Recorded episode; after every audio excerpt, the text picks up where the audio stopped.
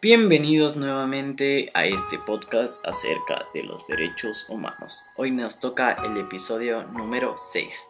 En este episodio vamos a hablar sobre los derechos ante la ley, es decir, que todos deben cumplir sus derechos, seas quien seas.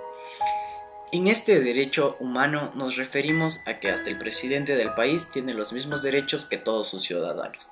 Así seas la persona más millonaria del mundo, igual cumples los mismos derechos ante la ley.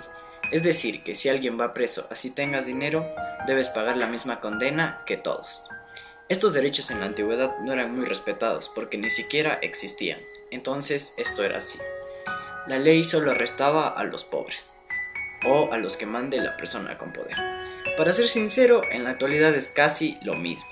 En la antigüedad solo la persona que tenga dinero, así haya cometido el crimen que sea, lo mandan a arresto domiciliario o solo le merman la condena, porque ya paga a las personas a las personas para que no tenga una condena tan fuerte.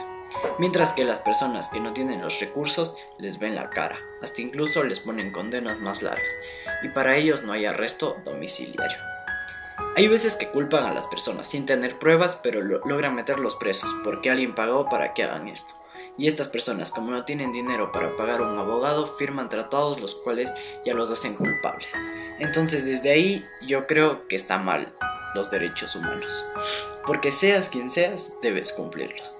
Me parece muy injusto que las personas en pleno 2021 se dejen comprar o chantajear y no cumplan los derechos de los demás.